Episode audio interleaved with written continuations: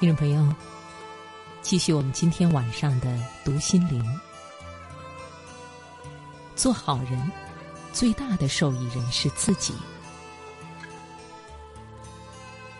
偶尔听见一位救人的消息，得知他境况极惨，几乎到了混不下去的地步，而当年他是朋友圈里混得最风生水起的那一个。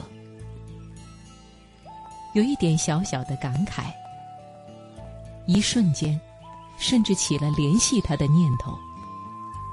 其实也帮不了什么，但是至少可以给他一点点鼓励吧。朋友说：“得了吧，这种人走到这一步是必然的。”不知道他自己有没有反省？我替他反省了一下。觉得他混成这样，有这么几个原因。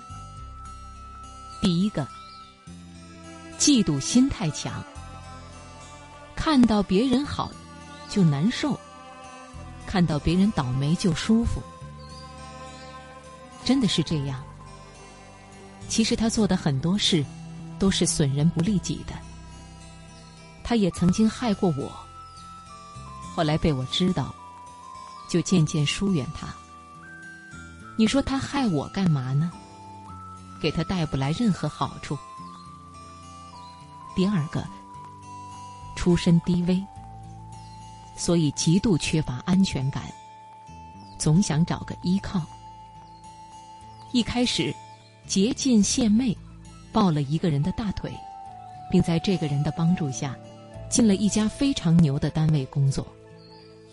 但是进了这家单位之后，他又迅速抱了另一个对他更有用的人的大腿，但是这个人和那个介绍他进单位的人有些恩怨，反正后来也不知道怎么搞的，两只大腿都弃他而去。第三个，太精明，太吝啬，与人合作不想付出就想得到，但是世上哪有这么好的事儿呢？又输不起，输了就抱怨别人。时间一长，就没人愿意和他一起做事情。第四个，虚头巴脑的，见着谁那一顿猛夸，夸的人心里直发毛，挺没劲的。我看见现在有很多父母，总担心自己孩子将来要在社会上吃亏。教孩子种种识人混世的本领，搞得现在的孩子很小就丧失真纯，实在是一件非常可惜的事情。因为一个人身上最可贵、最能打动人的，就是真纯。一个真纯的人，走到哪里都会有人喜欢，都会得到别人的帮助。反之，一个特别有心机、特别会混事的人，反倒有可能走入绝境。这是为什么呢？因为这世界谁比谁傻呢？